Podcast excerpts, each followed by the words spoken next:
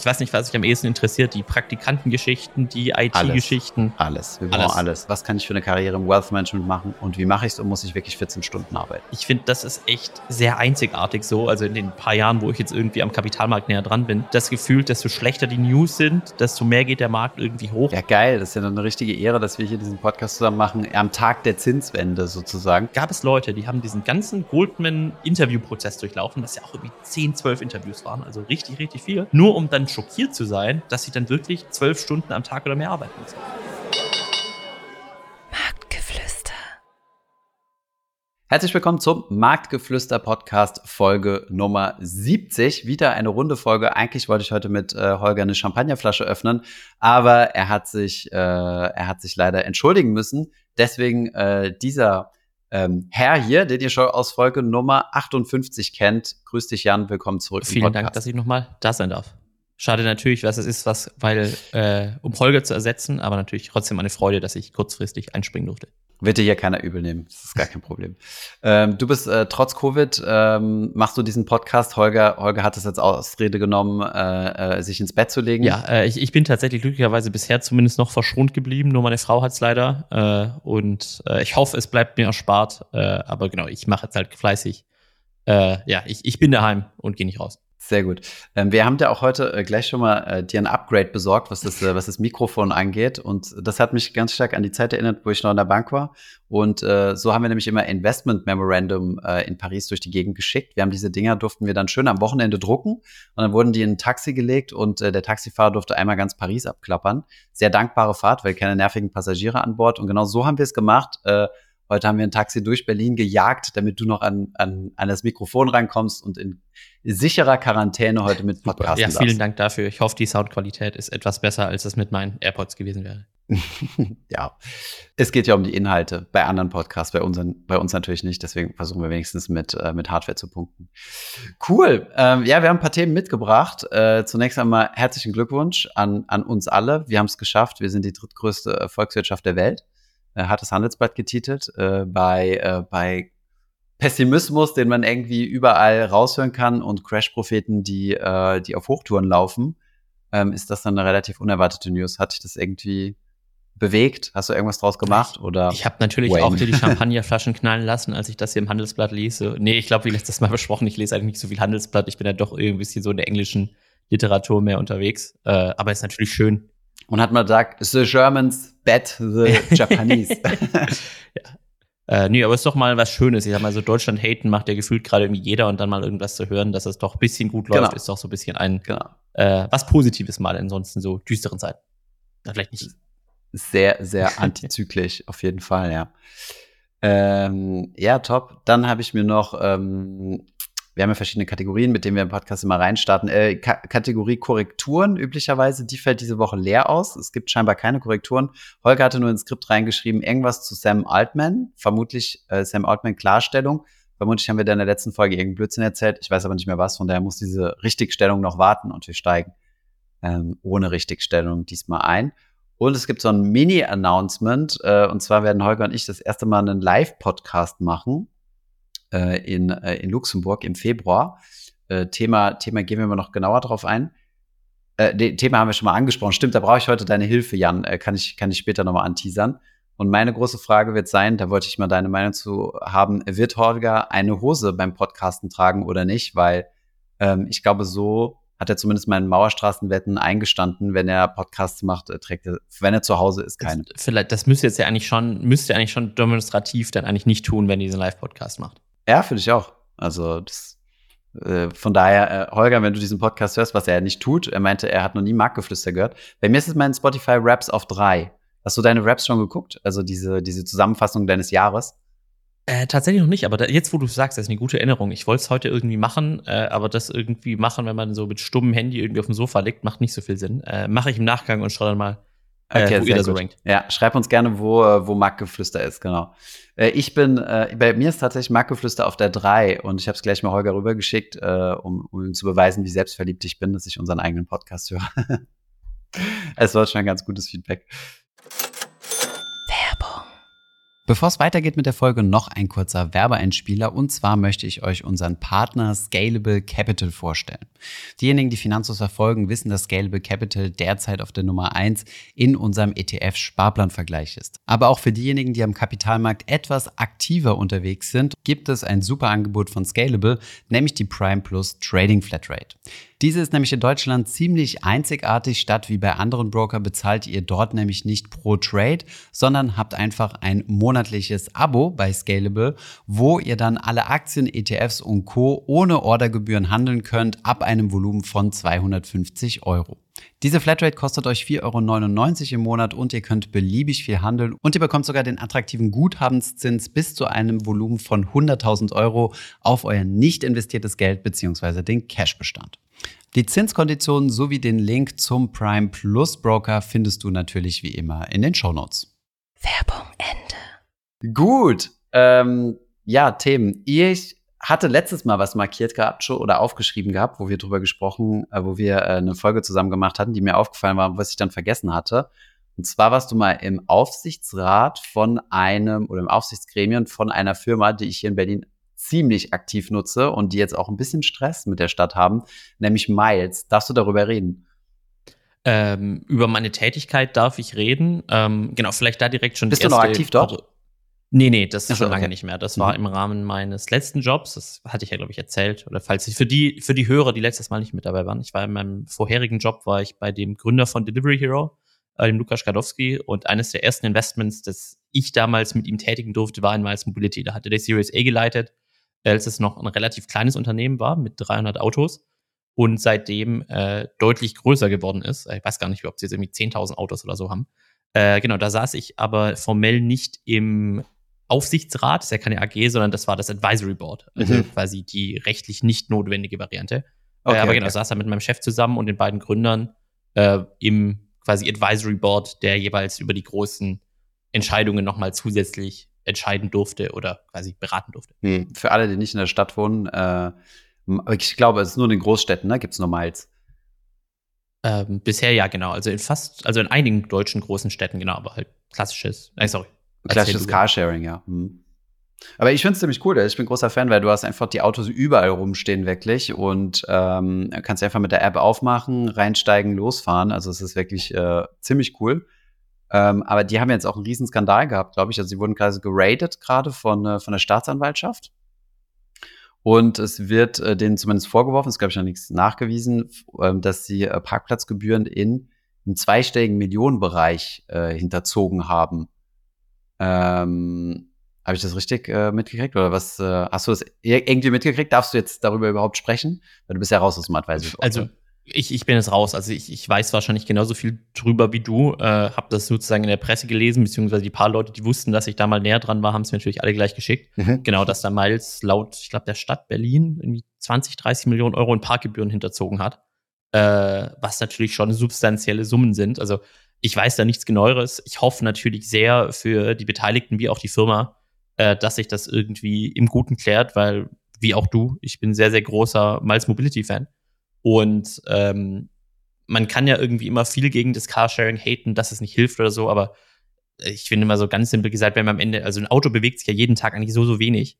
Äh, wenn wir irgendwie alle Autos durch Carsharing-Autos ersetzen könnten, dann hätten wir wahrscheinlich immer noch viele Autos auf der Straße stehen, aber deutlich weniger.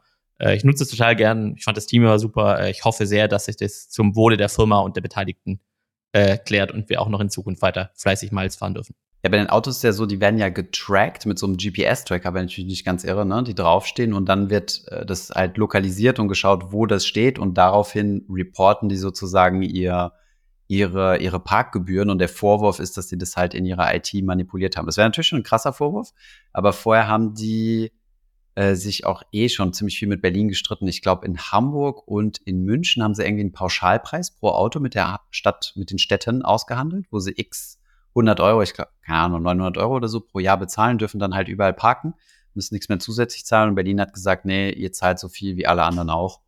Ähm, und ähm, ja, aber gibt es tatsächlich Leute, die sagen, Carsharing äh, bringt nichts? Also ich denke schon, also wenn es kein Carsharing gäbe, hätte ich ernsthaft schon drüber nachgedacht, mir ein Auto zu holen, also zu eins zu kaufen, weil du willst ja auch mal am Wochenende weg oder oder muss mal was. In letzter Zeit habe ich viel geholt, um Sachen zu transportieren von nach Hause ins Büro oder umgekehrt. Ja. Ähm, ja, also ich, genau das, was du gerade noch meintest zur Stadt Berlin, ist halt ganz besonders bitter, dass genau Malz ist halt, glaube ich, seit 2016, also schon relativ lange.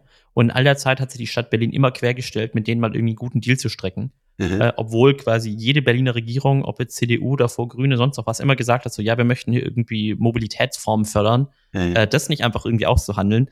Klar zu sagen, so hey, hätten sie, also stattdessen haben sie jetzt so wird es ja vorgeworfen, irgendwie Verbrechen gegangen, ist natürlich auch kein schönes Outcome, aber mhm. ist einfach doof, weil ich finde eigentlich auch, ähm, insof insofern du jetzt nicht irgendwie als Stadt sagst, du möchtest Autos komplett loswerden, zu ja. sagen, okay, du schaust, dass jeder weiter Privatauto fahren darf, aber sozusagen die, die Carsharing machen, um weniger Autos auf der Straße zu haben, die machen es nicht. Ähm, also ich, ich konnte es mir noch irgendwie logisch, politisch und nicht ganz erschließen. Mhm. Ähm, also, und ich sag mal, die Leute, die halt generell gegen Carsharing sind, sind natürlich die, die üblichen Punkte. Also fairerweise, äh, Miles hat jetzt ja auch, ich glaube, hat irgendwie ein paar Teslas, paar, hat ja auch ähm, WeShare gekauft, also dieser VW Carsharing-Service. Also sie haben auch Elektroautos. Klar, großer Teil sind weiterhin einfach irgendwie VW-Verbrenner. Äh, kann man natürlich immer argumentieren, die sind genauso schlecht wie privat genutzte Autos, aber ich finde da immer so, selbst wenn man, also generell, wenn man schaut, also nicht nur Carsharing, sondern generell so, selbst wenn du nicht daran glaubst, dass es irgendwie Klimawandel gibt, wäre doch eigentlich schöner, wenn wir weniger Autos auf der Straße hätten, wenn wir irgendwie mehr ähm, Fußgängerzonen hätten äh, und statt irgendwelche Straßen. Ja, und äh, vor allem die Utilization ist ja viel höher, ne? Also du sparst ja alleine schon dadurch CO2, das sagen wir mal, äh, ich, ich kenne die Durchschnittswerte jetzt nicht, ja, aber sagen wir mal, 20 Leute teilen sich ein Auto. Dadurch müssen halt 19 Autos weniger gebaut werden oder sagen wir mal, vielleicht auch nur drei, wie auch immer. Und allein die Produktionskosten ist ja schon eine eingesparte CO2. Ähm, ja, und die absolut. Utilization ist halt höher, ne? Also das, das Auto gar mit, also die, die, die gehen schon richtig rund, ne? Also äh, im Winter, jetzt ist ja richtig schön kalt, wenn dich da in einen reinsetzt, sind die meistens noch warm, weil der, weil der, die Person, die vor dir gemietet hat, immer äh, gar nicht so lange her ist, dass das Auto gar nicht abkühlen konnte. Richtig. Das ist schon, ich finde es schon cool. Aber ja, wenn da Fraud betrieben wurde, bin ich gespannt. Auf der anderen Seite, wenn es wirklich 30 Millionen sind, dann sind es 30 Millionen mehr für die Stadt Berlin. Auch nicht schlecht. Ähm, hoffentlich werden die dann sinnvoll genutzt. Aber wir haben ja eben lobend äh, über Deutschland gesprochen und jetzt musste natürlich der politische Hate mit rein und äh, über, über wen kann man am besten lästern als über die Stadt, in der wir wohnen. So ist es. Sehr gut.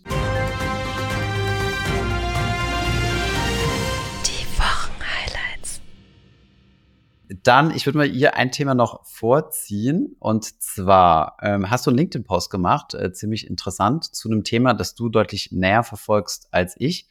Und äh, das so ein bisschen äh, so ein FDP-Thema war oder ist, habe ich zumindest das Gefühl, auch hier in der Berliner Bubble immer ziemlich viel diskutiert, nämlich das Thema Mitarbeiterbeteiligung in Form von ESOP, VSOP. Also nicht Mitarbeiterbeteiligung von Aktiengesellschaften, dass du Belegschaftsaktien kriegst, sondern ähm, Beteiligungen an hochilliquiden Firmen, also beispielsweise in Startups. Wir haben das ja auch. Wir haben so ein VSOP-Programm, Virtual Share Option Program. Und ähm, das ist in Deutschland ja im Vergleich zu anderen Ländern ziemlich nachteilig aufgestellt, aus verschiedenen Gründen. Und das sollte jetzt mit so einem neuen Gesetz, Zukunftsfinanzierungsgesetz, ähm, modernisiert werden. Ich habe nur gehört, dass, dass das gekommen ist oder dass da was passiert ist, aber überhaupt nicht verfolgt, was da Sache ist. Ähm, ist es jetzt Grund, dass unsere Mitarbeiter sich freuen dürfen oder nicht? Was hat sich da verändert?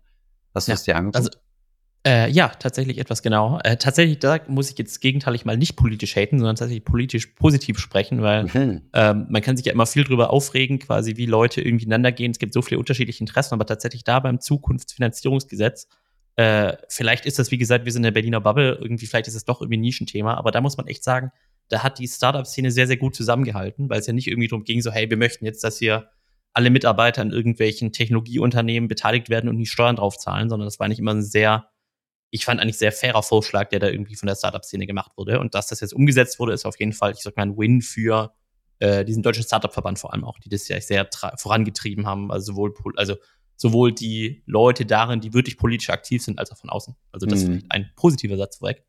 Und ähm, was, äh, genau. was, was hat sich tatsächlich geändert? Genau. Ähm, vielleicht nochmal, weil du es gerade angesprochen hast, äh, vielleicht zwei, drei Sätze, um ein bisschen mehr auszuholen. Mhm. Ähm, genau, vielleicht die Zuhörer, die arbeiten bei, ich sag mal, deutschen großen Unternehmen, Daimler mhm. äh, oder was gibt's da, Daimler, Siemens, Bayer und Co. Äh, da ist es ja relativ gängig, dass Leute Belegschaftsaktien bekommen. Ja. Das heißt, sie haben einfach das Recht, zu vergünstigten Preis diese Aktien zu kaufen. Äh, bei einer AG ist das, ich habe mich damit fairerweise nie irgendwie direkt beschäftigen müssen, aber ich glaube, soweit ich weiß, ist es rechtlich etwas more straightforward. Mhm. Ähm, bei einer deutschen GmbH, was ja auf die, ich sag mal, die Rechtsform ist der meisten deutschen Technologieunternehmen, bevor sie dann mal an die Börse gehen, äh, ist es tatsächlich etwas anders, weil Leute direkt an der GmbH zu beteiligen hat verschiedene Nacht oder sagen verschiedene ja Nachteile eigentlich direkt. Nahezu äh, nicht realistisch, ne? Also sowas zu machen. Genau, also Genau, also es ist, war nicht realistisch zu machen, weil wichtig eben bei der deutschen GmbH, wenn du auch nur einen Anteil daran hast, hast du volles Mitspracherecht. Also Deutschland ist da im Vergleich zum Beispiel zu den USA sehr minderheitsgesellschafterfreundlich. Du hast volle Informationsrechte, du musst solchen Sachen wie Finanzierungsrunden etc. allem zustimmen. Äh, das ist tatsächlich nicht so trivial.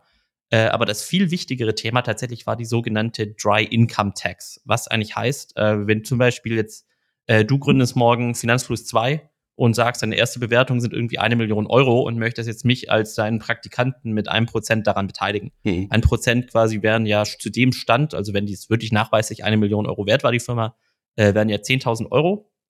Und hättest du mir in diesem Moment diese 10.000 Euro Anteile gegeben, äh, gehen mir in diesem Moment auch 10.000 Euro wirtschaftlicher Wert zu. Was auch eben die Konsequenz hatte, dass ich auf die, in diesem Moment auf diese 10.000 Euro, je nachdem, was mein Steuersatz ist, Steuern ab, äh, quasi zahlen müsste. Was natürlich fatal sein kann, weil auch wenn wir natürlich eher sehr an äh, dein nächstes fiktives Venture glauben würden, gibt es natürlich nie eine Garantie bei einem Startup, dass es tatsächlich klappt. Äh, und hat eben die große Gefahr, dass Leute teilweise wirklich sehr, sehr viel Steuern zahlen müssen, ohne das tatsächlich ohne da das gegenfinanzieren zu können, ne? Ohne das gegenfinanzieren zu können. Das ging zum hm. Beispiel durch die Presse, äh, ich glaube, das war dieses Jahr, letztes Jahr bei Klarna tatsächlich, dass, äh, weil die das eben auf Basis von dem schwedischen Recht gemacht haben, das Problem hatten, dass Leute wirklich zum Beispiel dann sag mal, 5000 Euro in Aktien quasi zugeteilt bekommen im Monat und dann 2500 Euro Steuern zahlen müssen. Äh, das heißt quasi, gab es echt Monate, wo Leute quasi Nettogehalt 0 Euro hatten. Ähm, einfach weil sozusagen das komplette Geld für die Steuer gezahlt werden musste. Ähm, und, und du kannst ja deinen Praxis Anteil nicht einfach verkaufen, ne? Kannst ja sagen, ja gut, dann verkaufst du halt die Hälfte, ähm, um deine Steuer zu bezahlen, aber das ist ja ein illiquides Asset, ne? Das ist ja das Wichtige. Genau. Und mhm. äh, genau, dieses Zukunftsfinanzierungsgesetz hat das jetzt zumindest in der Theorie gelöst, äh, dass du eben sagst, wenn Leuten im Rahmen von so einem Mitarbeiterbeteiligungsprogramm Anteile zugeteilt werden, äh, dass das zumindest, also du hast auch in dem Moment sozusagen ein, ein Event, das sozusagen die Steuer festsetzt. Also es wären zum Beispiel 10.000 Euro immer noch 3.000, 4.000, 5.000 Euro Steuern, aber du musst sie tatsächlich erst zahlen, wenn diese Anteile mal liquide sind. Äh, was ich glaube bis zu 15 Jahre später schon sagen. Jetzt müsste mal schauen, also 10, 15 Jahre auf jeden Fall äh, und falls sogar dein Arbeitgeber die Haftung dafür übernimmt, dass diese Steuer mal gezahlt wird, kann man das sogar noch weiter in die Zukunft verlängern. Äh, ah, okay, also, also du hast 15 schöner. Jahre Zeit, äh, die, die, diese Steuerzahlung in die Zukunft zu verschieben. Ähm, genau. Okay, verstehe. Genau. Ähm, was tatsächlich aber leider etwas tricky ist, und ich sag mal, das war nicht die Hoffnung, auf die viele hatten, ähm, quasi ESOP, wie gesagt, war immer relativ schwierig, weil es hatte, selbst wenn du Optionen darauf machst, immer irgendwie eine echte Beteiligung zugrunde liegen, was halt nicht so gut ist. Du hast deutsche Notarkosten, den ganzen spaßigen Kram. Ähm, aber tatsächlich eben ein Thema ist auch, wenn Leute quasi WESOP bekommen. WESOP ist ja nicht nur eine sehr verklausulierte Form, jemandem am Ende den Bonus, Bonus Agreement. Ja, genau. Genau. Und dementsprechend wird es eben auch versteuert wie normales Gehalt. Und mhm. Teil von diesem Gesetzesvorschlag war tatsächlich auch zu sagen, so, hey, warum machen wir das nicht wie international und sagen, dass ESOP oder auch WESOP äh, versteuert werden soll mit der Abgeltungssteuer. Also eben im Idealfall mit diesen 26,375 Prozent statt 40, 50 Prozent je nach Person. Das wurde leider aber tatsächlich zumindest noch nicht genehmigt. Also es war jetzt nicht Teil von dieser Variante. Das heißt, die Frage stellt sich eben aber trotzdem, wenn du keinen wirklichen Steuervorteil hast und eben auch diese Themen hast äh, bezüglich, dass du Leute wirklich echt an der GmbH beteiligen musst, wie oft das tatsächlich jetzt in der Praxis umgesetzt wird. Äh, es ist auf jeden Fall schön, dass du sozusagen Management und Co. dadurch viel besser beteiligen kannst, auch früher damit beteiligen kannst, also wirklich Mitspracherechte. Äh, aber ich sag mal, da müssen wir wahrscheinlich noch irgendwie ein, zwei Jahre warten, bis dann die großen Anwaltskanzleien das mal konkret prüfen und umsetzen und wir dann sehen, ob das tatsächlich so genutzt wird. Aber es ist auf jeden Fall ein großer Schritt in die richtige Richtung, dass man zumindest nicht mehr dieses Dry-Income-Tax-Thema hat, auch wenn es steuerlich noch nicht besser gestellt ist. Hm. Äh, kleine Ergänzung an der Stelle, was ich ursprünglich sagen wollte, warum es so schwierig ist, dass du ähm, also Mitarbeiter an der GmbH beteiligst, du musst halt jedes Mal zum Notar gehen. Ne? Und ich war jetzt bei so einer, äh, auch in der Firma Angel Investor, die so einen größeren Angel Pool hatten und die haben es auch tatsächlich alles über einen Notar gemacht. Und da kannst du natürlich so eine, so eine Vollmacht ausstellen, also dass nicht wirklich jeder zum Notar dackeln muss. Aber wenn du überlegst, dass du es bei jedem Mitarbeiter machen musst und wenn ein Mitarbeiter dann auch die Firma verlässt und seinen Plan ausbezahlt haben will, muss er auch nochmal zum Notar gehen. Also das sind ja administrative Kosten, die so gigantisch sind, dass es halt nicht geht. Ähm, ja, von daher, ich hätte es cool gefunden, wenn da ein bisschen was noch flexibleres kommt ich verstehe diese steuerliche Sache, also Einkommenssteuer versus Kapitalertragssteuer. Die meisten Leute wollen ja lieber nach Kapitalertragssteuer versteuert werden als eine Einkommenssteuer, verständlicherweise, weil höher oder niedriger. Äh, ähm, das birgt aber auch ziemlich viel Gestaltungsmissbrauch, also Raum für Gestaltungsmissbrauch. Ne? Also wenn ich mir zum Beispiel als Geschäftsführer könnte ich zum Beispiel sagen, ich zahle mir halt ein Euro Gehalt und mache halt ein brutales VSOP-Agreement, ähm, das nach einem Jahr schon ausläuft, ohne großes Vesting.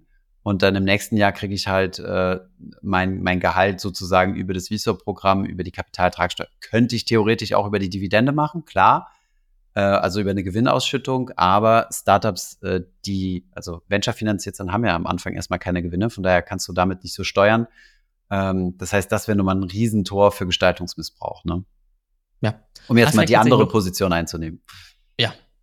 Ähm, aber tatsächlich, was man vielleicht noch sagen kann, weil wir, wie ja im Sinne, äh, wie jetzt, wo wir auf Platz drei der Volkswirtschaften sind, wieder paar positive Punkte zu nennen.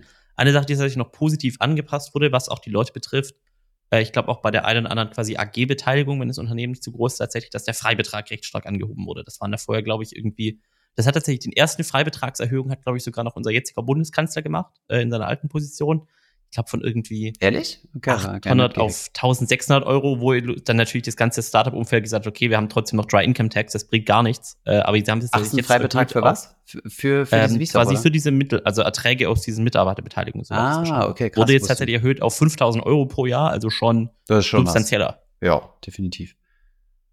Das ist schon mal nicht schlecht, okay. Ja, siehst du mal. Alles, alles wird besser. Äh, nur die Aktienrente ist weggefallen.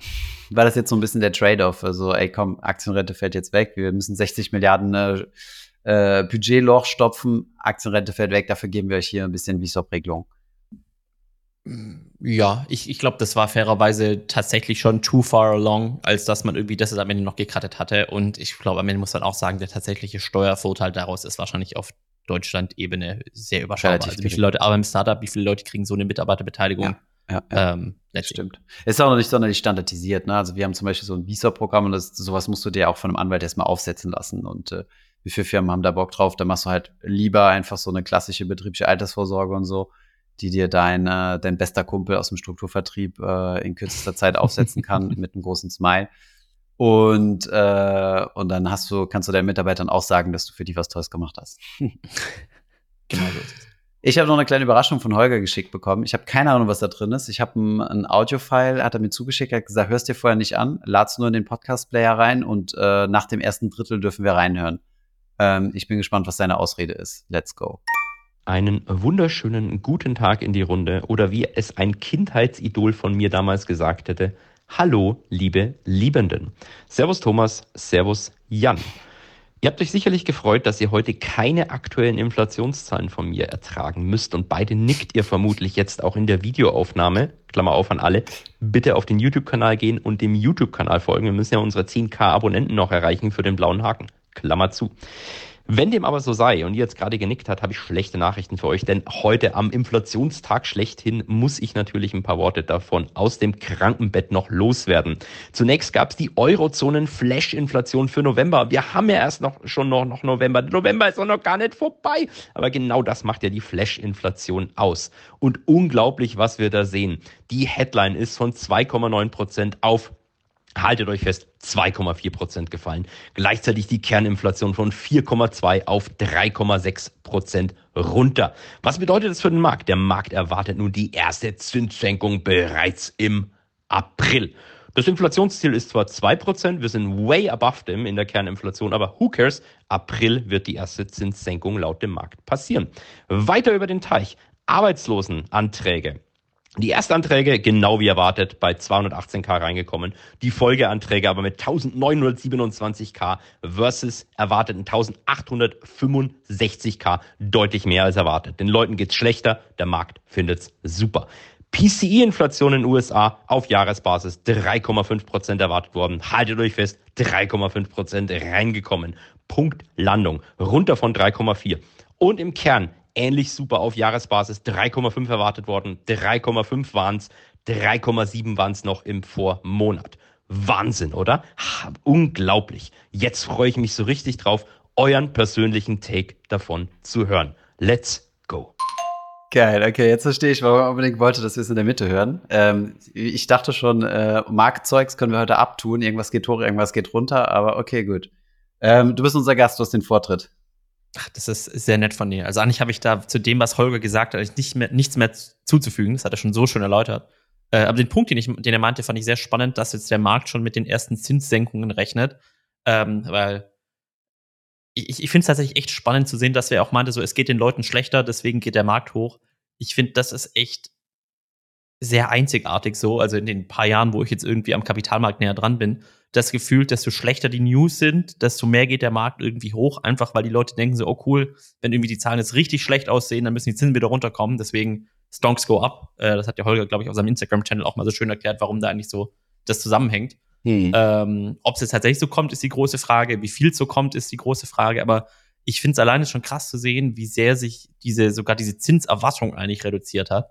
Ähm, also wenn ich jetzt schaue, ich glaube, ich habe mich irgendwann im, zur Mitte des Jahres mal für jemand mit einer Immobilienfinanzierung beschäftigt. Mhm. Ähm, und die haben, glaube ich, irgendwie so die großen Banken halt gequotet, so Immobilienfinanzierung irgendwie Zins 5% war mhm. Und seitdem sind die Zinsen sogar nicht nur runtergegangen, also die Zinsen sind nicht runtergekommen, sogar seitdem gab es noch mal einen Zinsschritt mehr aber weil gefühlt der Markt jetzt viel mehr diese Erwartung hat, dass die Zinsen irgendwie da bleiben oder runterkommen, ist das Finanzierungsniveau schon wieder so krass runtergekommen. Also ein Bekannte von mir, die hat jetzt irgendwie gerade eine Wohnung gekauft zu 3,6 Prozent Finanzierung, also echt okay. sozusagen eineinhalb Prozent quasi Unterschied im Zins, obwohl sozusagen der Leitzins sogar noch mal gleich gestiegen ist über die Zeit.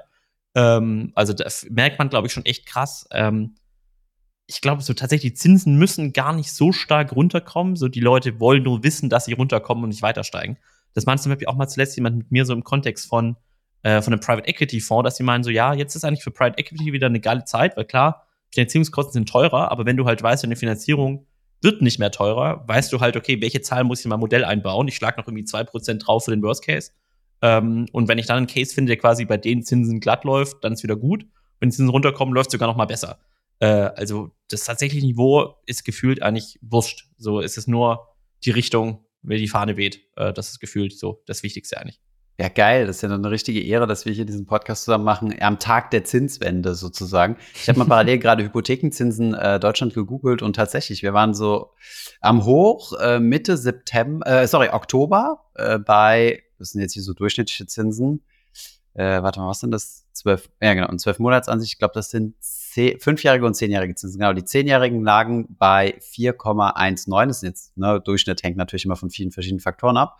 Und jetzt aktuell bei 3,72. Das heißt, du hast recht. Okay, ich habe das voll verschlafen tatsächlich. Ich dachte, die Zinsen wären noch weiterhin auf dem Niveau. Ich gucke ja nur die Anlageseite und da hat keiner mehr die 4% von äh, Trade und äh, C24 Bank äh, ge ähm, geschlagen. Aber ich bin ehrlich gesagt ein bisschen enttäuscht von Holger, weil, und das können wir ja schriftlich nachweisen in unserem Skript, habe ich das tatsächlich mit aufgenommen. Sein Lieblings-Hedgefondsmanager, Bill Eggman, oder einer seiner Lieblings-Hedgefondsmanager, hat sich sogar dazu geäußert und meinte, dass im ersten, er geht also früher als April davon aus, nämlich im ersten Quartal, dass es schon zur ersten Zinserhöhung kommt. Äh, Senkung, sorry, Senkung natürlich. Und äh, ja, das mit den Inflationszahlen äh, wollte ich tatsächlich auch einstreuen. Von daher bin ich ein bisschen beleidigt, dass er mir hier in meiner, in meinen in, äh, in mein Skript sozusagen reinfuscht. Aber ja, ist doch alles ja. gut. Also das heißt, äh, Stonks gehen bald wieder ab. Wir müssen jetzt äh, bald investieren, ja. Absolut. Also ich, ich weiß nicht, ob du folgst du eigentlich Holger auch auf seinem äh, quasi komm in seine Gruppe äh, auf WhatsApp, wo du immer so seine Top Trade Ideen siehst. Äh, nee, also sein Instagram Profil schon, aber diese ganzen äh, was geht hoch, was geht runter ist nicht so mein Fall. Ja. aber nee, ja, ich müsste mal vielleicht in WhatsApp gehen, ja. Und, Genau, also ich lese es auch irgendwie viel zu selten, weil ich den Reminder bekomme, aber er postet ja auch tatsächlich immer rein, äh, wo gerade US 10-Year Treasury sieht und das ist schon krass. Also ich müsste jetzt noch mal schauen, wann es genau war, aber gefühlt standen ja irgendwie gestern erst auf 5% und jetzt sind sie wieder bei 4,3%. Also mhm. Äh, genau. äh, ich glaube, so richtig viele Leute hatten gefühlt einfach ihre Limit Order so bei, ich kaufe irgendwie US Treasuries bei 5% Yield. Mhm. Ähm, und jetzt wieder bei 4,3%. Das ist schon echt ein großer Sprung in die andere Richtung. Äh, also ja, Markterwartung ist, glaube ich, auf jeden Fall da, dass das eher früher als später nochmal passiert. Ja, vor ein paar, vor ein paar Wochen haben, hieß es doch äh, erstmal Higher for Longer und dann Higher Forever. Waren doch so die, äh, die, die, die Schlagworte. Und jetzt dreht sich schon wieder alles. Aber ich traue dem Braten nicht. Kann gut sein. Da muss ja nur irgendwas dazwischen kommen und dann, dann geht's wieder runter. Wir dachten Aber auch nach Covid. Im, Bitte? Ja, siehst du einen Grund, dass die Zinsen nochmal weiter hochgehen würden? Als runter? Nö, Oder halt also flat natürlich, aber. Aber den Ukraine-Krieg nicht vorhergesehen und Covid auch nicht. Also Superwahljahr nächstes Jahr. Äh, über, über die Hälfte der, der, des weltweiten BIPs geht wählen. Äh, hatte, hatte Holger auch schon mal angesprochen gehabt. Wir haben da, das mit dein Video eingebaut. USA wählt, wir in Europa wählen, äh, Europaparlament. Okay, zugegebenermaßen ist das jetzt nicht so maßgeblich, aber immerhin. Ähm, wer wählt noch? Ich glaube, Russland wählt noch und. Ist das ja. wirklich eine Wahl oder? Ja, formal gesehen, ja. auf dem Papier. Ähm, müssen wir auf so Wettplattformen gucken, so englische Wettplattformen, wer, äh, wer da die Favoriten sind und was du für eine Quote kriegst in Russland auf Putin, beziehungsweise ja. gegen Putin. Das wäre immer spannend. Das ist tatsächlich sehr spannend. Kennst du das? Es gibt irgendwie diese ganzen so Prediction Markets. Ich glaube, das fiel irgendwie so an als quasi spekulieren mit Krypto und dann ist irgendwie auch so ein bisschen die echte Welt gekommen, dass du tatsächlich auf alles wetten kannst inzwischen. Die, die, die Engländer, die wetten doch eh auf alles. Genau, aber echt so, wer gewinnt irgendwie die US-Präsidentschaftswahl? Aber was ich auch ganz spannend, wo da gab es doch so, glaube ich, mal irgendwie die Story auch von jemandem, der so gefühlt, also das war, glaube ich, 2016, die Trump-Wahl, der, glaube ich, echt so irgendwie am Tag davor, wo alle dachten, so Trump wird niemals gewinnen, da gab es ja auch irgendwie eine Woche davor diesen Skandal quasi, wo er irgendwie seine Videoaufnahmen hatte, wie er über Frauen spricht, mhm, mhm. ähm, wo da, glaube ich, auch jemand irgendwie, keine Ahnung, eine Million irgendwie gewettet hat, dass Trump gewinnt, quasi bei den wirklich so Market-Timing schlechtesten Orts für Trump. Ähm, oder ja, schlechtesten Orts wahrscheinlich. Äh, mhm. Und tatsächlich, glaube ich, dann irgendwie keine 10, 20 Millionen verdient hat, einfach weil niemand damit gerechnet hätte. 10, 20 Millionen, okay, krass. Das ist eine also, gute Quote. 1 zu 12. Genau. Äh, 1 zu 20. Genau. Also, ja, also wo, ich, wo sich, glaube ich, echt schon so die Frage stellt, also wenn man da wahrscheinlich mal schauen würde, so was sind die absurdesten Sachen, auf die du irgendwie wetten kannst, wenn du sagst, okay, ich kann ja so, also gut, das mhm. ist jetzt so wie Optionen handeln, so ich kann doch nur einen Euro verlieren, aber ich mache dann 100 Euro. Ich glaube, du kannst sehr viele eine Euros dadurch verdienen, aber es ist echt spannend zu sehen, was es da alles an Sachen gibt, auf die man irgendwie wetten kann. Mhm. Sicherlich auch auf irgendwie Zinssenkungen, falls man das nicht irgendwie marktgetrieben machen möchte. Ja. Ja, da macht es ja mehr Spaß. äh, okay, ich hatte sogar einen Punkt mit aufgenommen, äh, Jans Blick in die Zinsglaskugel. Das haben wir dann quasi schon mal mit, äh, mit abgedeckt. Aber was denkst du? Ach so, da waren wir, da war die Immobilienfinanzierung schon mit drin. Okay, das habe ich jetzt vorgegriffen, sorry. Genau. Aber ähm, vielleicht da noch mal ein spannender Punkt. Das ist tatsächlich äh, ein Bekannter von mir, äh, der das eigentlich auch ganz gut betitelt hat. Also, wie wenig wir eigentlich heute wissen, wie sich irgendwie ein, glaube ich, langfristig gesehen normales Zinsniveau wieder auf uns auswirkt, weil du musst ja schauen, äh, gefühlt so die besten Gewinner von äh, den Zinserhöhungen teilweise waren ja einfach die großen Tech-Aktien, weil die halt mhm. gesagt haben, so, hey, wir haben finanziert so irgendwie ein, zwei Prozent äh, und können jetzt einfach vier, fünf Prozent darauf wieder verdienen. Also was wahrscheinlich jetzt irgendwie Apple, Google und Co. einfach für riesige quasi Erträge gerade generieren, nur einfach über diese Cashberge, auf denen sie sitzen. Ja. Ähm, aber eben auf der anderen Seite, wenn du auch schaust, also Unternehmen, die sich halt irgendwie letztes Jahr noch zu keine Ahnung, 4, 5 Prozent finanziert haben, wo es jetzt irgendwie bei 10, 12 Prozent steht. Also ähm, ich bin sehr gespannt, wie das mal langfristig aussieht, wenn sich das wirklich so durch die, ja, also einmal durchvoliert ist, durch alle Maturities, Maturities genau. ja. Aber es kann natürlich noch super lang dauern, ne? weil Immobilienfinanzierung, ein paar Leute sagen jetzt ja, irgendwie das niedrige Zinsniveau war ja damals, glaube ich, so 2012, 2013 fing es an. Also wir kommen jetzt an den Punkt, wo Leute refinanzieren müssen. Mhm. Ähm, aber auf der anderen Seite muss ja auch schauen, also ich kenne jemanden, der hat noch Anfang 2022 zu unter einem Prozent finanziert. Also mhm. äh, es wird sich, also nicht selten, ja. Können wir noch nicht, ähm, glaube ich, so einschätzen, wie das mal wirklich langfristig sich auf den Markt oder auf die Wirtschaft tatsächlich wieder auswirkt. Ja, ich habe mal äh, zusammengeschrieben, ich wollte da mal eine, eine, eine Kolumne zu schreiben äh, zum Thema aus Aktienspekulanten werden Zinsspekulanten. Ähm, weil im Endeffekt, wir haben jetzt seit äh, 2021, wo alle wie, wie blöd an die Börse gerannt sind, also ab 2020 eigentlich schon, äh, alle sind blöd, wie blöd an die Börse gerannt äh, in Tech-Aktien und äh, haben jetzt gemerkt, äh, ah damn, Tech ist doch nicht so crazy, Diversifikation ist vielleicht doch gar nicht so schlecht. Ähm, ich bin nicht der krasseste Stockpicker, ähm, gebe das jetzt mit der Aktienspekulation auf und äh, fange jetzt an, breit diversifiziert in ETFs zu gehen. Und jetzt ändert sich sozusagen das Zinsregime und jeder hat auf einmal eine Meinung zum Zins. Also wo geht der Zins hin? Und ähm, ja, ich fand das eigentlich äh, ganz gut. Ich werde da, glaube ich, irgendwann mal so was zu schreiben. Und die, was ich auch interessant finde, ich habe heute mit einem Journalisten gesprochen, die gerade an der Recherche sind, was die veröffentlichen werden weiß jetzt nicht, ob das schon public ist oder nicht, aber zu einem äh, großen Immobilienmogul, der gerade in der Problematik steckt, sagen wir es so, ein Österreicher, dürfte jetzt jedem bekannt sein. Und ähm, ja, also das, was du gesagt hast, ne? Also, ich hätte ehrlich gesagt auch damit gerechnet, dass dieser Zinsanstieg, weil es haben ja alle gestöhnt oder viele haben gestöhnt, viele Marktteilnehmer. Ähm, erstaunlicherweise die Banken nicht so viel. Die haben ja damals gejammert, als die Zinsen gesenkt wurden, nach und nach, freuen sich jetzt wieder, dass sie steigen. Ähm, aber ich hätte ehrlich gesagt damit gerechnet, dass mehr große Firmen pleite gehen. Also ähm, dieser, dieser Benko, diese Benko-Gruppe, äh, wie hieß die nochmal? Signa, Signa Capital. Mhm. Das ist ja das, das, also gibt, es gibt noch viele andere äh, Immobiliengesellschaften, die pleite gegangen sind, weil sie overleveraged waren, aber jetzt auch nicht, ähm, aber jetzt auch nicht reihenweise. Ne? Ich dachte, dass das dass da ein bisschen mehr passieren wird, bevor, bevor wir zurück in ein Niedrigzinsumfeld gehen. Aber gut. Ja. Das letzte Wort ist, glaube ich, noch nicht gesprochen. Noch wurde kein Zins gesenkt, ja. Die Anzeichen ja. stehen nun mal gut. Ja, das stimmt. Also da meinte bei dem Thema Immobilien ist so gar nicht mein Thema, aber zuletzt meinte mal jemand zu mir aus dem Immobilienumfeld so, ähm, quasi einfach ein großer Inputfaktor bei so Projektentwicklern sind halt einfach die Zinskosten, ne? Weil wenn du halt sagst, du machst aus so einem Projekt irgendwie 20, 30 Prozent Marge und quasi, und du hast jetzt wirklich den Punkt, dass deine Zinskosten innerhalb von einem Jahr sich vervierfachen oder sowas. Also da weißt du, also das hat sich ja vervielfacht, die ganzen Handwerkerkosten sind hochgegangen, also wo ich mir, glaube ich, sehr gut vorstellen kann, du hast halt geplant, irgendwie so, ich habe 20, 30 Prozent Marge, aber klar, logischerweise, wenn natürlich das verpufft und du sagst, entweder ich habe jetzt gar keine Marge mehr oder zu wenig Marge oder sogar negative Marge, dann steht das natürlich alles sofort irgendwie still. Ne? Also ähm, muss man jetzt fairerweise, glaube ich, auch da sich ein bisschen die Frage stellen, okay, hätte, hätte quasi, also meinte halt auch im Vergleich so von wegen, stell mal vor, du bist irgendwie, ähm, keine Ahnung, Maschinenhersteller und quasi von einem Tag auf den anderen tut sich quasi der Preis von einem Rohmaterial vervierfachen oder sowas. Mhm. Also ist das quasi was, mit dem du realistischerweise geplant hättest, also kann man es den Leuten übel nehmen. Ähm, bei Benko ist tatsächlich noch mal spannend, das hat mir jemand zugerufen, ich habe das fairerweise aber nicht validiert, ähm, dass man ja echt viel, irgendwie die EZB hat tatsächlich quasi den Banken gesagt, bitte teilt uns mit, was quasi euer Exposure ist zu Signa, mhm. weil es ja schon mal bei den europäischen Banken richtig viel ist. Ah, krass. Und wo er auch tatsächlich meinte, wo ich jetzt auch überrascht war, dass echt irgendwie so random Schweizer Privatbank hat irgendwie auch dreistelliges Millionen, also dreistelligen Millionenbetrag Exposure zu Benko, wo ich mich frage, okay, wenn quasi eine random Schweizer Privatbank so viel Exposure hat, so was ist das Exposure auf europäischer Ebene und vielleicht dann auch eben zu sehen, so ähm, hatte der einfach so viel Projekt da irgendwie draußen?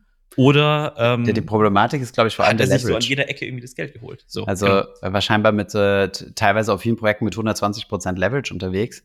Und dann ist natürlich klar, ähm, dass äh, wenn der Immobilienmarkt auf einmal schwächelt und nur ganz kleine äh, Einbruch gibt, also brauchst du nur einen ganz kleinen Dip in den Immobilienbewertungen äh, und dann kommen deine Banken ja auf dich zu, die ein krasses Exposure haben. Risikomanager äh, schlagen Alarm, sagen, oh mein Gott, uns, äh, unser Loan-to-Value ist gerade nicht mehr 120 Prozent, sondern, äh, keine Ahnung, 180. Die Differenz jetzt mal bitte ähm, als Sicherheiten stellen, also der klassische Margin Call. Ich glaube, das ist so ein bisschen, ähm, ja, so ein großer Teil der Dynamik ne, dahinter. Ja. Aber wenn der Marktpreis quasi ein Prozent wieder hochgeht, bei dem Leverage-Effekt, überleg doch mal, wie viel Geld du verdienen würdest. Ja, muss aber günstig vor eingestiegen sein und wenn der Preisanstieg äh, durch die Zinsen aufgefressen werden, aber ja, ähm, ich, ich, kann man gespannt sein. Ja, Immobilien ist immer, immer ganz gerne ein Thema hier. Karriereleiter. Wir haben heute auch ausnahmsweise mal Ach so, nee, genau. Wir wollten noch über das Thema, äh, ist der letzte ein bisschen kurz gekommen, als wir gesprochen hatten. Äh, du hast da einen, äh, einen, einen Artikel sogar zugeschrieben zum Thema Karrierepfad im Wealth Management. Wir haben, du bist ja quasi so das dritte der heiligen Dreifaltigkeiten des, des Bankings sozusagen. Ich habe das Corporate Finance gemacht, Holger hat das, die, die, die Trading-Seite gemacht, wie nennt man die, Capital Markets und du warst im Wealth Management. Also quasi Kohle von, von reichen Menschen nehmen und damit, damit arbeiten. Ähm, und wir haben nicht über die Karriere gesprochen tatsächlich. Wie, Karriereaspekt ist in, den letzten Wochen im Podcast auch ziemlich kurz gekommen. Von daher meine Frage, was kann ich für eine Karriere im Wealth Management machen und wie mache ich es und muss ich wirklich 14 Stunden arbeiten? äh, manchmal ja, äh, nicht jeden Tag tatsächlich.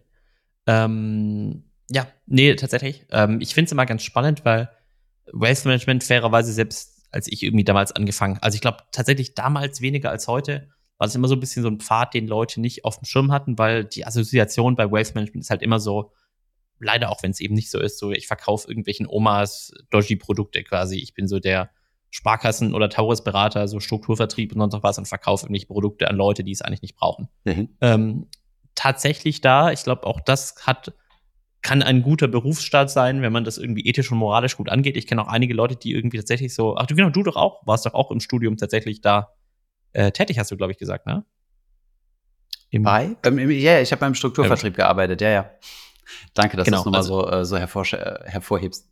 Achso, genau. Ähm, das hat wahrscheinlich in den Grundstein gelegt hier für Finanzfluss. Aber ähm, nee, aber tatsächlich eben ganz spannend zu sehen. Also, das, also Wealth Management, wenn man das, ich sag mal, auf dem Level macht, ähm, ich sag mal, halt nicht nur irgendwelchen stumpfen Produktvertrieb, sondern würde ich sagen, so, hey, ich bin an irgendeinem Job, wo ich mich tatsächlich auch mit der Thematik genauer beschäftigen muss, was sind irgendwie die Kundeninteressen, welche Produkte sind spannend, welche Themen sind spannend, so dieses Multi-Asset-Management das ist tatsächlich, finde ich, sehr, sehr underrated. Also, das ist echt interessant zu sehen. Ich coache an meiner Hochschule in Reutlingen ein äh, paar Studenten und so ganz am Anfang meinten halt alle, ja, ich will irgendwie Venture Capital, Beratung, Investmentbanking machen.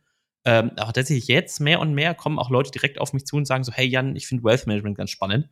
Ähm, erzähl mir doch da mal irgendwie ein bisschen was rüber. So, was muss ich tun, was muss ich können?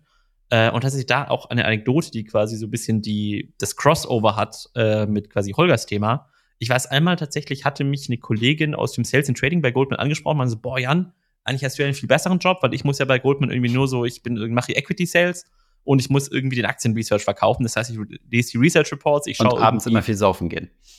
Sales, das wahrscheinlich auch, genau. Sales ist halt viel abends äh, unterwegs sein und, äh, und potenzielle Käufer äh, entertainen.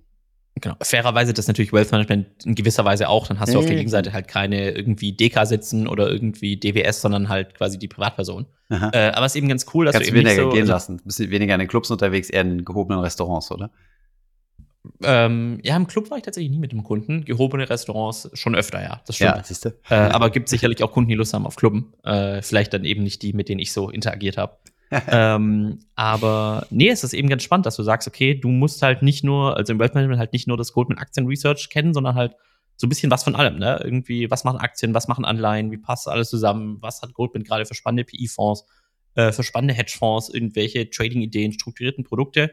Äh, und andererseits das natürlich ganzheitlich verstehen, aber halt auch ganzheitlich erklären können. Und ich finde, das ist halt echt so als ersten Job, den man macht, echt ein guter Einstieg, weil du lernst halt, ich sag mal, so gutes Skillset über alle Anlagenklassen hinweg. Wie passt das zusammen? Was bisschen auch so die Wissenschaft dahinter, ne? Was okay. ist die Praxis auch dahinter? Also so BWL-Studium versus letztendlich auch die Realität. Äh, und wie redet man halt auch mit Leuten darüber, ne? Wie macht man das irgendwie greifbar? Wie pitcht man so eine Trading-Idee? Äh, und dann gibt's natürlich viele Pfade. Entweder sagst du, du wirst dann eben tatsächlich der Kundenberater äh, bei Goldman oder sonst noch wo und hast eben dein eigenes Buch. Äh, aber eben genauso viele Leute, die halt sagen, so cool, ich war dann zwei Jahre quasi im Wealth Management, eigentlich effektiv als so Multi-Asset-Investor unterwegs. Wo gehe ich jetzt hin? Gehe ich mehr auf die Trading-Seite? Ich hatte auch viele Kollegen, die sind ins Investmentbanken gewechselt. Ähm, aber auch bunte Mischung irgendwie. Eine wurde Yoga-Lehrerin, viele mit Startup, ähm, viele ins Family Office, aber ähm, wenn man tatsächlich so, ich sag mal, zu den größeren Namen irgendwie geht, also das ist, glaube ich, echt ein super Startpunkt, äh, aus meiner Erfahrung auch mit nicht ganz so extremer Arbeitszeit. Ja, ich hatte auch mal 14-Stunden-Tage, aber ich sag mal, bei mir waren es dann eher nur zwölf, also schon tatsächlich etwas humaner. Ähm, also ich glaube, mein spätestes, was ich mal da war, war bis um 23 Uhr, äh, weil ich noch irgendwie meinem Chef was helfen musste und der kam erst halt 22 Uhr oder so wieder rein. Mhm. Ähm, aber ansonsten war das echt human äh, und spannend letztendlich auch. Also ich kann es sehr empfehlen. Sehr gut, sehr gut. Spannend ist der, ist der, ist der Schlüsselbegriff hier im, äh, im Podcast es ist, äh, es ist ein bisschen ironisch, weil ich immer spannend sage und irgendwann die Community mal gesagt hat, ich würde immer spannend sagen, wenn mich Dinge nicht interessieren. Von daher finde ich gut, dass du es spannend findest. Ja. Geschichten aus dem Goldman-Garten. Sehr gut. Ähm, du hast uns auch einen, äh, eine Goldman-Story mitgebracht. Äh, ich habe ja gedacht, nachdem wir Holger jetzt schon ausgesaugt haben und ich glaube ich auch schon meine Stories zum dritten Mal erzählt habe, und wir im letzten Podcast auch mal gesagt haben, komm, das nächste Mal bringt Jan eine, eine Goldman-Story, eine Geschichte aus dem Goldman-Garten mit. Ähm, was hast du uns mitgebracht für, für crispy, illegale Aktivitäten, äh, Malträtierung von Praktikanten ähm, in, in diese Richtung? Ja, also tatsächlich weder Illegales noch irgendwie Malpractice habe ich mitbekommen. Ich glaube, das war alles auf der anderen Seite vom Floor, wahrscheinlich bei Holger drüben. Äh, bei mir war das alles irgendwie ein bisschen mehr äh, bisschen more vanilla sozusagen, also mhm. etwas zahmer. Ähm, also ich habe ja ein paar Sachen aufgeschrieben, du siehst es, glaube ich, auch. Ich weiß nicht, was sich am ehesten interessiert. Die Praktikantengeschichten, die IT-Geschichten. Alles. alles. Wir brauchen alles. alles. Ähm, wir, haben, wir haben unsere Community schon so lange äh, von, äh, die haben schon so lange keine Goldman-Stories mehr gekriegt. Wir haben ja auch so, vielleicht nochmal ein, vorab ein kleiner Aufruf ähm, für alle, die noch was haben. Also die Stories haben, wir haben schon sehr äh, edgy Stories äh, aus der Finanzbranche zugeschickt gekriegt. Also wenn ihr da noch was habt, gerne anonym äh, an Holger per Instagram. Nein, Scherz beiseite, ihr könnt auch an marktgeflüster.finanzlos schreiben oder info oder wie auch immer. Äh, wir nehmen alles entgegen. Ähm, okay. Wo fange ich vielleicht an? Vielleicht fange ich mal irgendwie so an, chronologisch irgendwie von vorne und dann arbeite ich mich so ein bisschen durch. Äh, mhm. Tatsächlich so, also weder Illegales noch irgendwie wirklich krasse Geschichten habe ich jetzt fairerweise bei mir irgendwie erlebt. Also äh, hoffe ich natürlich auch, dass das nicht so ist. Ich glaube aber natürlich immer so, dass das Goldman-Klischee, es geht halt das in die Presse, was irgendwie so ein bisschen nach außen kommt, Weltherrschaft mhm, ist so. Ja. Ähm, Weltherrschaft, genau. Genau, Weltherrschaft, genau. Äh, dazu gleich noch mal mehr, äh, um zu sagen, so warum Goldman genau die Weltherrschaftsbank vielleicht doch nicht immer ganz so ist. Ähm, aber vielleicht fangen wir so chronologisch an. Ich hatte damals bei, nicht direkt in Frankfurt angefangen, sondern ich war tatsächlich über das Studium Praktikant bei Goldman im Wealth Management in San Francisco. Mhm, ah, ähm, krass. Und saß da in äh, 555 California, so ein sehr großes, böse und ominöses äh, schwarzes Gebäude, äh, das da im Bankenviertel steht in San Francisco. Ähm, das lustigerweise zur Hälfte auch Donald Trump gehört, äh, mhm. wie ich später feststellen musste. Ähm, und war dann im Team. Wie gesagt, in San Francisco wird natürlich vor allem viel Tech gecovert. Ähm, aber ich sag mal so, meine Lieblingsgeschichte war, glaube ich, die, ich hatte so einen MD, das war auch sehr eigentlich untypischer Werdegang, aber super spannender Typ. Der war zuerst äh, professioneller Tennisspieler in Stanford. Er ist dann Anwalt geworden, ist dann Kundenberater geworden. Okay. Und hat, glaube ich, fünfmal das gleiche mit mir dran abgezogen. Und ich bin immer drauf reingefallen, so, hat mir gesagt, hey Jan, hast du Lust auf einen Kaffee? So, ja, natürlich, total gerne. Und hatte mir seine Karte gegeben, super, bring mir einen mit. Durfte ihn runtergehen und äh, unten bei Starbucks ihm und mir einen Kaffee holen. Würde ich jedes Mal dachte ich so, boah, geil. Perfekte, der möchte mir Kaffee geben. Perfekte Malträtierung als Praktikanten. I like it. Ja, genau. Ja, aber tatsächlich, ich sag mal, äh, tatsächlich genau. Aber Kaffee du warst das Opfer, ist so gut. Genau, also es, es war ein ganz, ich durfte immer Kaffee holen gehen. Äh, ich durfte jeden Freitag immer Breakfast Burritos holen. Das ist ja so ein bisschen so eine amerikanische äh, Spezialität zum Frühstück, wie so ein Burrito halt nur mit Ei und Co. Ja. Äh, und tatsächlich wurde, glaube ich, da nicht ich malträtiert, sondern tatsächlich die Frau bei diesem Burrito-Laden, weil wir waren halt, glaube ich, ein sieben-, achtköpfiges Team und jede Person hatte irgendwie so ganz spezialisierte quasi Anforderungen. Das war nicht von wegen, ich möchte den mit Ei und Bacon, sondern von wegen so, das hier extra, das weg, das hier ich habe der Frau jedes Mal irgendwie Trinkgeld gegeben, so viel ich konnte. Das war auch tatsächlich die Karte von dem MD, hatte mir immer mitgegeben. äh, aber die Frau hat mich einfach so gehasst. Die hat so gesehen, ich komme rein, also fuck, jetzt stehe ich hier wieder irgendwie eine halbe Stunde. Ach, du musst es immer für alle holen, für sieben Leute und musstest jeden Sonderwunsch. Richtig, genau. Ah, äh, die, die war nicht so äh, meine Freundin. Ähm, genau, war ich da über die Zeit hinweg. Das war auch tatsächlich sehr spannend. Ähm, ach, was vielleicht ganz interessant war. Wie bist du als Deutscher nach San Francisco gekommen? Also hast du dort studiert? Also im äh, nicht in San Francisco. Ich habe in, also ich habe in Reutlingen dieses Dual-Degree-Programm gemacht. Okay. Äh, ich war zwei Jahre erst in Reutlingen und dann zwei Jahre in den USA in mhm. Philadelphia mhm. an der Drexel University. Mhm. Äh, und da hatte ich den großen Vorteil, dass die auch wie in Deutschland so ein Pflichtpraktikumsprogramm tatsächlich hatten. Ja. Und die hatten dann eben auch eine Praktikumspartnerschaft mit Goldman in verschiedenen okay. Offices. Und eins davon war auch San Francisco und die dachte mir damals so, hey geil, Goldman ja, klingt gut, San Francisco klingt cool. Keine Ahnung, was Wealth Management ist, aber, aber let's go. let's go, genau. Äh, und habe es tatsächlich aber da auch dann echt äh, lieben gelernt, muss ich sagen. Also äh, habe eigentlich gedacht, so ich gehe in Beratung oder ich mache VC oder sonst noch was, aber tatsächlich so nach den sieben Monaten nach, oder eigentlich schon früher, äh, hey, habe ich Lust, versuche ich da irgendwie Vollzeit hinzukommen. Äh, hatte dann auch das große Glück tatsächlich, also da merkt man auch, wie viel Glück irgendwie so ein bisschen mitspielt. Ist, mm, ähm, ich habe dann versucht, erst so über die offiziellen Kanäle irgendwie da nach Frankfurt zu kommen und es hat irgendwie nicht so geklappt. Irgendwie ist so ein bisschen gestallt, lief auch über so eine Managementfrau, mm. über die man natürlich irgendwie auch als Praktiker die Kontrolle hat. Äh, und dann ist tatsächlich mein ähm, HR-Abteilung. Ja, die, die, genau, die, die beliebteste Abteilung. Äh, dann ist tatsächlich quasi einer meiner Chefs in der Kaffeeküche in einem Deutschen über den Weg gelaufen, der gerade von Frankfurt nach äh, San Francisco gewechselt ist. Ich muss tatsächlich mhm. mal den Holger fragen, ob er den noch kennt. Mir fällt der Name gerade nicht mehr ein. Und er meinte so, ja, äh, ja ich mache dir den direkten Kontakt. Äh, ja, genau. äh, ich mache dir den direkten Kontakt, ähm, weil die suchen irgendwie gerade einen Analyst, weil quasi die Vorgängerin irgendwie macht ihren Doktor. Äh, mhm. Und dann quasi da über Ecken tatsächlich war es dann sehr vorteilhaft, weil äh, ich habe dann irgendwie Vollzeit angefangen, aber ich hatte ja sozusagen sechs Monate schon diese Goldman-Systeme ja. äh, gelernt äh, mhm. und das hat dann ganz gut gepasst. Also wenn man ähm, Kaffee holt, was die Bagel-Präferenzen sind, das hast du alles ganz schon komplett Sachen, verinnerlicht genau. gehabt. Ja.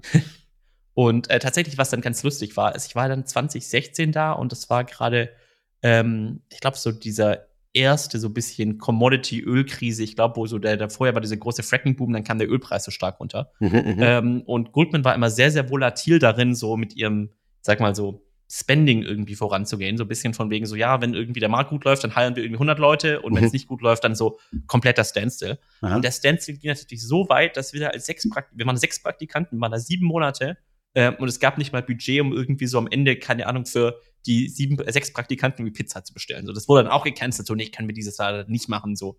Aber trotzdem drin behalten. So. In Amerika hätte ich gedacht, fliegst du halt raus. Ja, das äh, hätte wahrscheinlich sein können. Weil da war dann wahrscheinlich der Need im deutschen Office groß, aber äh, mhm. da muss, die mussten auch intern. Ach, das war schon in Deutschland. Äh, nee, das war noch in San Francisco damals. Okay. Ähm, Genau, aber da muss äh, Goldman muss natürlich auch mal um jeden Headcount ringen, weil genau, wenn ich nur zwölf Stunden am Tag arbeite, ich kann auch noch viel mehr arbeiten, mhm. äh, bevor wir da jemand Neues heilen. Ne? So easy Rechnung. Mhm, mhm, ähm, tatsächlich aber, was dann krass war, also so, ich sag mal so die generellen Praktikantengeschichten, äh, was ich immer echt spannend fand, sowohl auf der Praktikanten- als auch Analystenseite, gab es Leute, die haben diesen ganzen Goldman-Interviewprozess durchlaufen, was ja auch irgendwie 10, 12 Interviews waren, also richtig, richtig viel, nur um dann schockiert zu sein, dass sie dann wirklich zwölf Stunden am Tag oder mehr arbeiten müssen. So würde ich so Leute echt? dann sagen, ich komme rein und wie, ich darf nicht um 17 Uhr nach Hause gehen. So, wie, Echt? ich muss jetzt Nein, das glaube ich ja nicht. Echt? Doch, das ist doch Teil der Interviewfragen. Ist so immer, äh, wie oft wird so gefragt, hey, äh, Arbeitsmoral und angenommen, du hast, äh, dein Bruder hat morgen Geburtstag, aber es steht ein ganz wichtiger Pitch an, der zu 99,9 Prozent nicht konvertet wird. Äh, wie entscheidest du dich? Das ist doch nur so eine Standardfrage. Ja, ich werde die ganze Nacht am Pitch arbeiten und äh, völlig erschöpft in mein Bett fallen und leider nicht auf den Geburtstag meines Bruders gehen. Oder? Ja. Ist das nicht die richtige Antwort? Vielleicht habe ich deswegen kein Praktikum. Also ich glaube am Ende so natürlich, ich glaube, du kannst im Interview nicht von jemandem sagen, so, du musst 16 Stunden am Tag arbeiten, bist damit okay. Aber es war echt mehrfach so mitbekommen. Also auch irgendwie mit Praktikanten von mir, fairerweise, der hat es nach einer Woche dann gesagt gekam, so, hey, du musst irgendwie halt, es war auch quasi US-Zeit, deswegen musstest du auch um, also ich habe um sechs immer angefangen zu arbeiten, weil quasi 6 Uhr San Francisco ist ja 9 Uhr ähm, in New York, quasi kurz vor Markteröffnung. Und ähm, der wusste dann quasi nach der ersten Woche, wusste er, er muss morgen schon sechs Uhr schon da sein und der muss halt länger bleiben. Aber es gab echt Leute, die haben da, wie gesagt, den kompletten Analystenprozess, also Interviewprozess durchlaufen und waren dann schockiert und sind irgendwie nach ein, zwei Wochen gegangen. Also äh, okay, denken wir auch so. Ist ja auch so uneffizient. Also wenn du zehn ja, genau, Interviews also heißt, das ist ja zehn Stunden mal, in der Regel ist es ja mit zwei Leuten Interview, oder? Nicht alleine, also, oder? Unterschiedlich, genau, aber ein oder zwei Leute. Also das ist schon echt ziemlich lang. Also genau, also ich sag mal, einen Tag kannst du schon irgendwie einplanen. Aber ähm, und tatsächlich gab es dann eine sehr krasse Geschichte noch, das ging auch durch die Presse, da war ich aber schon weg tatsächlich, dass ein Praktikant irgendwie von seinem Vorgesetzten richtig, richtig krass irgendwie so gehased wurde. Also das ist wirklich eine absurde Geschichte. Wie gesagt, alle meine Goldman-Kollegen in San Francisco wie auch in Frankfurt, ich mochte sie alle wirklich sehr, sehr gerne. Mhm. Äh, kein böser, aber es gab tatsächlich irgendwie einen so einen das heißt, gehased, äh, äh, quasi äh, also gemobbt so ein bisschen eigentlich mehr oder weniger. Ach, okay. Also echt so mhm. quasi im Praktikanten gesagt, du musst dich hier irgendwie zusaufen und hier Shots und da noch was. Äh, und hat ihn dann irgendwie echt einmal so quasi gedrängt, bis der irgendwie, echt, ich muss ja noch mal die Geschichte anschauen, aber echt so quasi, der musste irgendwie mit Hirnblutung ins Krankenhaus eingeliefert werden am Ende der mhm. Praktikant. Mhm. Und statt der Vorgesetzte sagt so, shit, tut mir leid, alles okay, hat mhm. dieser Vorgesetzte ihm gedroht, so, hey, wenn du von jemandem was erzählst, ich habe in meiner Familie in Russland irgendwelche Auftragsmörder, die bringen dich um. äh, also okay. wirklich komplett abgefuckt. Ich glaube, der wurde dann auch irgendwie, logischerweise, von dem wurde sich getrennt, aber das war tatsächlich, ich glaube, so die letzte Geschichte aus dem San Francisco Office, mhm. die relativ viel rumging. Äh, also wie gesagt, auch nochmal für den Disclaimer, also habe ich nicht so erlebt. Alle waren immer sehr, sehr nett zu mir. Meine Arbeitszeiten waren für Goldman-Verhältnisse human, aber äh, das war tatsächlich so die krasseste Praktikantengeschichte, die ich irgendwie oder mitbekommen hatte, zumindest im Nachgang noch. Okay, ähm, crazy, ja. Wir können einen Artikel mal in die Show Notes packen. Ähm, hast du ja mit rein verlinkt, ja. Genau, also wenn selbst die Daily Mail, so die Bildzeitung von UK darüber schreibt, äh, das spricht für den Ausmaß davon. So sämtliche anderen Goldman-Skandale kommen wahrscheinlich da gar nicht irgendwie rein. Ist zu langweilig. Ist es die, äh, ähm, die Bildzeitung? Okay, wusste ich. Ja, genau. Ähm, aber bin ich bei Goldman gestartet und dann, genau, das war der Punkt, den ich meinte bezüglich so der Goldman, so Goldman als Weltherrschaftsbank. Wie ist irgendwie diese Goldman, the Vampire Squid on the Face of the World, was ja immer so ein bisschen geschrieben und erläutert wird. Mhm. Ähm, habe ich zumindest jetzt weniger so miterlebt. Äh, fand ich zumindest ganz lustig. Also ich habe keinen Maßstab dafür, wie andere Bankensysteme, Banken-IT-Systeme war. Vielleicht hast du ja irgendwie auch noch, ich weiß nicht, wie du das bei ja, dir immer hoch, äh, ho super gut funktionierend, äh, äh, einwandfrei, ohne Bugs äh, äh, und so weiter. Lean. Genau. So erwartet man das. ähm, tatsächlich, ich habe zwei Geschichten, die ich da miterlebt hatte. Ich glaube, das waren so fairerweise irgendwie meine spektakulärsten, quasi Goldman-Geschichten, als ich in Frankfurt war einfach einmal die Geschichte, dass wir jemanden hatten, der wollte einen Goldman-Fonds kaufen, also quasi Goldman Sachs Asset Management Fonds kaufen bei Goldman. Klar, und bei Klammer uns auf, das sind die Fonds, die von Holger immer ganz gerne gehatet werden. Also in der Folge nach unserer gemeinsamen Folge hat er über den äh, Hedgefonds von Goldman gehatet. Klammer zu. Das war fairerweise eines der besseren Goldman-Produkte, würde ich sogar sagen. Aber aus irgendeinem Grund war das eine Anteilsklasse, die konnte dann der Goldman-Kunde bei der Deutschen Bank kaufen, okay. aber nicht bei Goldman. Okay. Äh, und sowas, muss ich leider sagen, kam mehr als einmal vor, dass dieses System irgendwie nicht geschafft hat, sozusagen so Goldman lanciert einen neuen Fonds, so der wird automatisch irgendwie ongeboardet fürs PWM-Handelssystem, mhm. äh, also das Wealth Management-Handelssystem, ja. sondern äh, das war dann so, ja, nee, du musst dann jemanden in Salt Lake City fragen, wenn die quasi acht Stunden nach dir aufwachen und die bitten, quasi diese Anteilsklasse für dich aufzusetzen, was 24 bis 48 Stunden ja. äh, dauern kann, wo natürlich der Kunde sehr happy drüber ist, ja. äh, wenn sowas letztendlich versteht. Ich glaube, da konnte man es dann noch irgendwie klären, aber es ist halt schon so, äh, ja, es war Weltherrschaftsgeschichte Nummer eins, wo man sich so ein bisschen fragt, okay, äh, daran soll es ja eigentlich nicht scheitern. Ähm, und die andere Geschichte, ich hoffe, ich habe die letztes Mal nicht schon erzählt, äh, war tatsächlich so, mein zweiter Trade bei Goldman war selbst für unser Volumen relativ, also für das, was wir selbst so gehandelt haben, relativ groß. Es war ein zweistelliger Millionenbetrag. Äh, und das war relativ einzigartig, weil der Kunde hatte angerufen und wollte quasi, dass ich den Trader mit dazu hole. Also, mhm. dass ich sozusagen sage, so, hey, ich gebe hier irgendwie ETF-Order ein zu Limit 40,30 Euro, sondern der wollte quasi direkt mit dem Trader irgendwie sozusagen den Preis verhandeln und natürlich okay, damit okay, auch die Kommission verhandeln. Ja, ähm, alles soweit so gut genau, ich habe den irgendwie eingewählt, ich als Analyst habe natürlich dann nur nett zugehört. Ich, so, ich habe den Zusammenschalten-Knopf gehört und dann habe ich Tschüss gesagt. Am Ende so mehr habe ich da nicht beigetragen. Mhm, mhm, äh, und dann sollte ich quasi diese Order eingeben in das Goldman-Order-System. Mhm. Und normalerweise war das so, ähm, das Order-System ist eigentlich relativ intuitiv. So, du gibst oben, hast du die geplanten Orders, ja. dann hast du in der Mitte quasi die Ongoing Orders, also wenn du eine Limit-Order hast, aber ist noch nicht durch, quasi ist halt in der Mitte drin, unten irgendwie die ausgeführten Orders. Und die Reihenfolge ist immer die gleiche, selbst wenn irgendwas schief geht, so du hast irgendwie Market Order nach Marktschluss eingegeben. Dann quasi springt die Order quasi zack, zack runter, so hey, nicht ausgeführt, weil Markt hat nicht offen. Und habe ich diesen Order irgendwie eingegeben. Das war dann quasi auch mit so Order Instruction, weil es war ja quasi so Peer-to-Peer -peer direkt verhandelt und drückt den Knopf und diese sehr, sehr große Order verschwindet im Nirvana. So ist quasi nicht mehr da. So, fuck, habe ich irgendwas falsch gemacht? Was mhm. ist hier irgendwie los? So, weiß nicht, Order ist weg, sehe nichts irgendwie im Kundenkonto, im anderen System, nichts verbucht. Trader ruft mich an, so, Jan, what the fuck? Ich habe irgendwie zweistellige Millionenbeträge Risiko auf dem Buch, so, was kann hier irgendwie los sein? So, ja, keine Ahnung, die Order ist irgendwie von uns. Ja, mhm. fix this right away. Dann habe ich irgendwie den äh, Compliance, genau, Compliance-Typen angerufen, so Compliance-Tag, der war natürlich auch erstmal geschockt, so warum darf ich so eine große Order irgendwie so früh machen? Und dann quasi nach acht, wir konnten dann zumindest irgendwann klären, so okay, die Order hängt hier nicht irgendwie in Nirvana fest, sondern quasi, ähm, oder wir wissen, es gibt die Order, wir können dieses Risiko allokieren, der Trader muss halt sozusagen bis Ende des Tages warten, dass er das Risiko irgendwie vom Buch nehmen kann, aber der wird jetzt nicht gefeuert, weil er irgendwelche Risikolimits sprengt, sondern so, wir haben es unter Kontrolle. Und nach einem Tag Suche kam dann raus, dass diese Order nicht durchging, weil meine Order Instructions ein sehr, sehr exotisches Sonderzeichen drin hatten, was man im Handel ja nie verwendet, nämlich das Eurozeichen. Okay. Und weil dieses Eurozeichen da drin war, ist diese Order irgendwie explodiert, verschwunden, sonst noch was. Und es hat echt, glaube ich, irgendwie drei Leute gebraucht, die acht Stunden lang gesucht haben, woran es am, am, Ende lag. Okay. Und, Aber wurde die umgesetzt, die Order? Ähm, ist sie durchgegangen? ich glaube, die ist tatsächlich, die hing irgendwie drin, aber wurde dann nicht mehr angezeigt oder sowas. Also der Typ konnte dann irgendwie manuell in den tiefen Systems löschen. Und ich habe dann gesagt, okay, also ich gebe noch mal ein und spelle quasi Euro dann. Aber irgendwo ich musst du doch Euro dann. Ey, irgendwo musst du doch äh, eine Währung hinterlegen, oder? Also Genau, also das ist quasi, das hast du dann eh Default quasi, wenn okay, du den ETF Default hast Euro in der, bei dir. als Klasse. Ach so, okay, du genau. hast in seiner Klasse, okay, verstehe. Genau. Und du hast noch einen Euro ähm, dahinter gehackt und dann äh, äh System Overload, okay, ja. Genau. Deswegen, ähm, und äh, solche Geschichten gab es dann immer mal wieder. Ähm, aber ansonsten, ähm, ja, ich weiß, ich weiß, gar nicht, was Holger so erzählt hat an spannenden Geschichten, aber wie gesagt, da war bei mir, ich sag mal, vielleicht im Guten wie im Schlechten immer relativ langweilig und unspektakulär. Hm. Oder ich darf es nicht erzählen. Oder du darfst nicht erzählen. Ja, ist gut. Ähm, Jan, ich habe noch eine Bitte an dich. Ähm, du, musst, du musst mir jetzt in meiner Vorbereitung helfen. Und zwar werden wir ähm, ich glaube, im Februar ist es ein, äh, ein Live-Podcast machen, wo wir, äh, wo wir mit, mit Holger uns überlegt haben, lass mal ähm, ein Streitgespräch machen. Der eine pro äh, Hedgefonds, der andere pro Private Equity. Ich muss die Private Equity Brille anziehen, weil der immer dagegen hatet. Und ich finde es auch ehrlich gesagt interessanter als äh, als äh, Hedgefonds. Hast du Argumente für mich in der Hand, warum Hedgefonds scheiße sind und Private Equity gut? Ähm, da gibt es ein schönes Meme äh, das kann ich dir mal nachher noch schicken. Perfekt. Äh, kennst, du, kennst du diese Normalverteilungsmemes? Nee. Ach so, doch, ja, mit diesem äh, Excited auf der einen und so, ja. Mhm.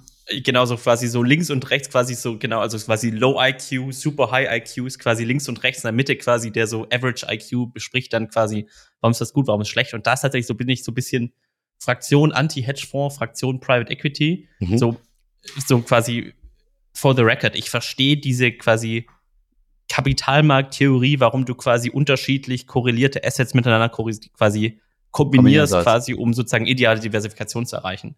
Ähm, aber ganz oft merkt man eben so ein bisschen, also Hedgefonds ist tatsächlich so ein Thema, wo ich auch nie warm mit wurde. Also tut mir leid, Holger. Mhm. Ähm, aber immer so ein bisschen das Thema so, okay, ich kann verstehen, dass wenn du sozusagen mal dein Milliardenvermögen aufgebaut hast und du willst quasi wissen, so, hey, eigentlich jedes Jahr möchte ich irgendwie hier Zinsen plus zwei Prozent irgendwie verdienen, aber quasi mein Risiko sollen auch nie mehr sein als irgendwie fünf Prozent. Mhm ähm, dass man dann Hedgefonds vielleicht spannend findet. Aber ich sag mal, dass du halt wirklich eine Vermögen schon hast, wo okay ist, also wo du davon leben kannst, die Hedgefonds-Rendite zu erwirtschaften. Mhm. Ich glaube, das ist wahrscheinlich so in der deutschen Bevölkerung oder globalen Bevölkerung tendenziell eher eine Minderheit, plus Holger, weil er Spaß daran hat. Mhm. Ähm, da ist halt tendenziell eher, bin ich so die Sichtweise, okay, ähm, Volatilität, also am Ende so der Punkt für Hedgefonds ist eigentlich der so, ich möchte möglichst konstante Renditen erzielen mit möglichst wenig Volatilität und hat man ja quasi ganz schöne Sharp Ratio, also eine sehr, sehr hohe risikoadjustierte Rendite. Äh, deine risikoadjustierte Rendite soll natürlich auch nicht schlecht sein, aber ich bin dann tatsächlich eher auch so Fraktion Private Equity, dass ich sage so, hey, ich investiere doch eh total lang, äh, langfristig. So, mhm. ich brauche das Geld morgen nicht, ich brauche es in fünf Jahren nicht, ich brauche das Geld in 50 Jahren, wenn ich in Rente gehe. Klar, brauche ich vielleicht einen Teil, den ich irgendwie heute brauche, aber mhm. den will ich ja auch nicht in Hedgefonds oder Aktien heute investieren. Und ich sage so, hey, ich will, wie, also wo kann ich letztendlich investieren, wo ich für mehr Volatilität, mehr Risiko auch passend viel Rendite bekomme. Ja. Und da ist eben so ein bisschen, ich sag mal, das ist so mein Counterpoint gegen Hedgefonds, so, ist mir scheißegal, dass du mir irgendwie jedes Jahr 5% Rendite pro Jahr machst, so super niedrige Rendite, äh, super niedrige Volatilität, aber am Ende, ich will ja irgendwie 7, 8, 10% pro Jahr machen oder sogar noch mehr. Äh, und ob das schwankt, ist mir egal, weil ich schaue doch eh irgendwie nur einmal pro Woche letztendlich in mein äh, Portfolio mit rein. Und das ist eben tatsächlich Private Equity. Da gibt's auch so ein paar fairerweise Bullshit-Grafiken, die sagen, ja, Private Equity hat doch total niedrige Volatilität, weil mhm. de facto, wenn du der klassische PI-Fonds viermal im Jahr nur einen Preis stellt, dann ist quasi rechnerisch dann die Volatilität viel, viel niedriger. Ja, klar. Äh, aber selbst wenn du dann sagst, du nimmst da halt irgendwie die Small Cap-Aktienrendite, dann klar, dann ist sie quasi deine Sharp Ratio wahrscheinlich genauso die gleiche wie bei Aktien, aber du machst halt einfach mehr Geld. Ja. Und äh, so sagen, das ist eigentlich mein Haupt-Counterpoint, das haben wir letztes Mal, glaube ich, auch ein bisschen angesprochen, so, wenn du das Geld eh kurz bis mittelfristig nicht brauchst, kann die Volatilität ja eigentlich scheißegal sein. Also dann schau doch einfach auf die jährlichen Preise drauf, statt auf die täglichen Preise. Genau.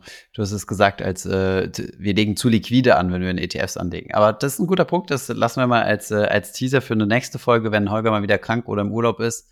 Äh, dann haben wir vielleicht nochmal die Ehre zusammen und gehen genau auf diesen Punkt ein. Vielen Dank, Jan, dass du so spontan eingesprungen bist. Äh, for the record, wir haben heute am Donnerstag aufgenommen, nicht am Freitag, weil ich äh, morgen vorzeitig in äh, in, äh, ins Wochenende fahre. Und ähm, ja, von daher danke, dass es bei dir so spontan geklappt hat. Holger hat dich gestern Nacht angeschrieben und du hast heute Morgen zugesagt. Perfekt.